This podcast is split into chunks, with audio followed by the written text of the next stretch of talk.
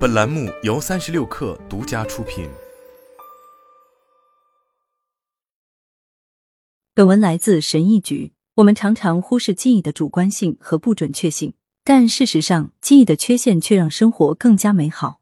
我们应当欣赏记忆带给我们的安慰，而不是对其太过苛责，因为它的确改善了我们的生活。本文来自编译。人们常常希望自己有更好的记忆力，这并不奇怪。大家总是抱怨道。要是我不那么健忘就好了。要是我能记住我的电脑密码就好了。要是我能记住邻居的名字叫莎拉，而不是桑德拉就好了。如果这听起来让你感同身受的话，我能理解你的感受。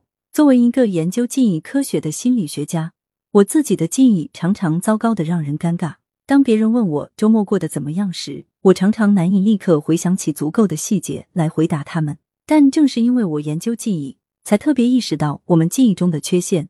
尽管它可能令人沮丧和带来不便，但它却是记忆的最重要特点之一。人类的记忆并不像是一个准确捕捉和保存当下瞬间的录音设备，也不会像计算机硬盘那样大量的存储信息。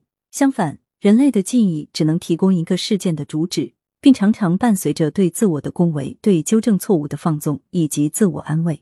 想想那些我们特别记不住的事情吧。在一项研究中，大学生被要求回忆他们的高中成绩。学生们被如实告知，研究人员可以完全访问他们的官方分数记录，所以很明显，故意歪曲真相对他们没有任何好处。结果是，大约五分之一的学生们记错了成绩，但并不是所有的成绩都记错了。分数越高，学生越有可能记住；获得 A 很容易回忆起来，而 F 则很难回想起来。总的来说，学生们更有可能回忆起自己的成绩比实际更好，而不是更差。这样的研究结果说明，错误的回忆事情可以是一种自我服务，通过让我们对自己感到良好来支撑我们的幸福感。在其他情况下，错误的回忆还可以帮助保护我们对公平和正义的信念。在加拿大的一项研究中，参与者读到一个名叫罗杰的人中了数百万美元彩票的故事。一些参与者得知，罗杰是一个努力工作、待人友善的人，完全配得上他的幸运。其他参与者则得知，罗杰是不值得这笔财富的人，一个懒惰的人，抱怨很多，从不微笑。那些认为罗杰不配的人，在回忆罗杰到底赢了多少钱时，回忆起的奖金数额平均比那些认为他配得上的人少了二十八万美元。这只是许多例子中的两个，说明了我们的记忆表现得像一个好朋友，保护我们不去听到有关自己的坏消息或残酷的八卦。我们从可靠信息来源得知，一家著名的律师事务所雇佣了一个连环骗子，后来却可能错误的回忆成这个消息来自一个不可靠的来源。当有人对我们的性格特征给予批评时，我们会选择性的忘记许多不讨人喜欢的部分。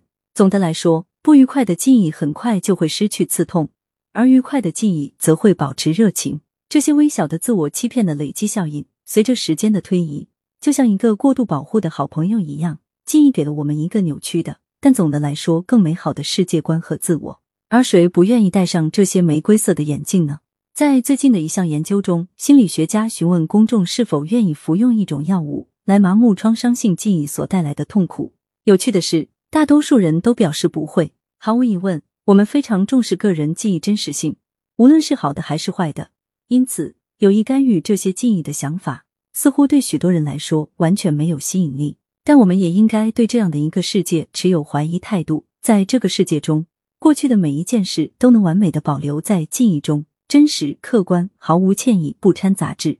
虽然有缺陷的记忆经常带来麻烦，有时甚至是灾难性的，但他们也能在维持我们的自尊、满足感和幸福感方面发挥神奇的作用。至少在这些方面，也许我们不应该对这个操纵性朋友记忆太过挑剔，责怪他蒙蔽了我们的双眼。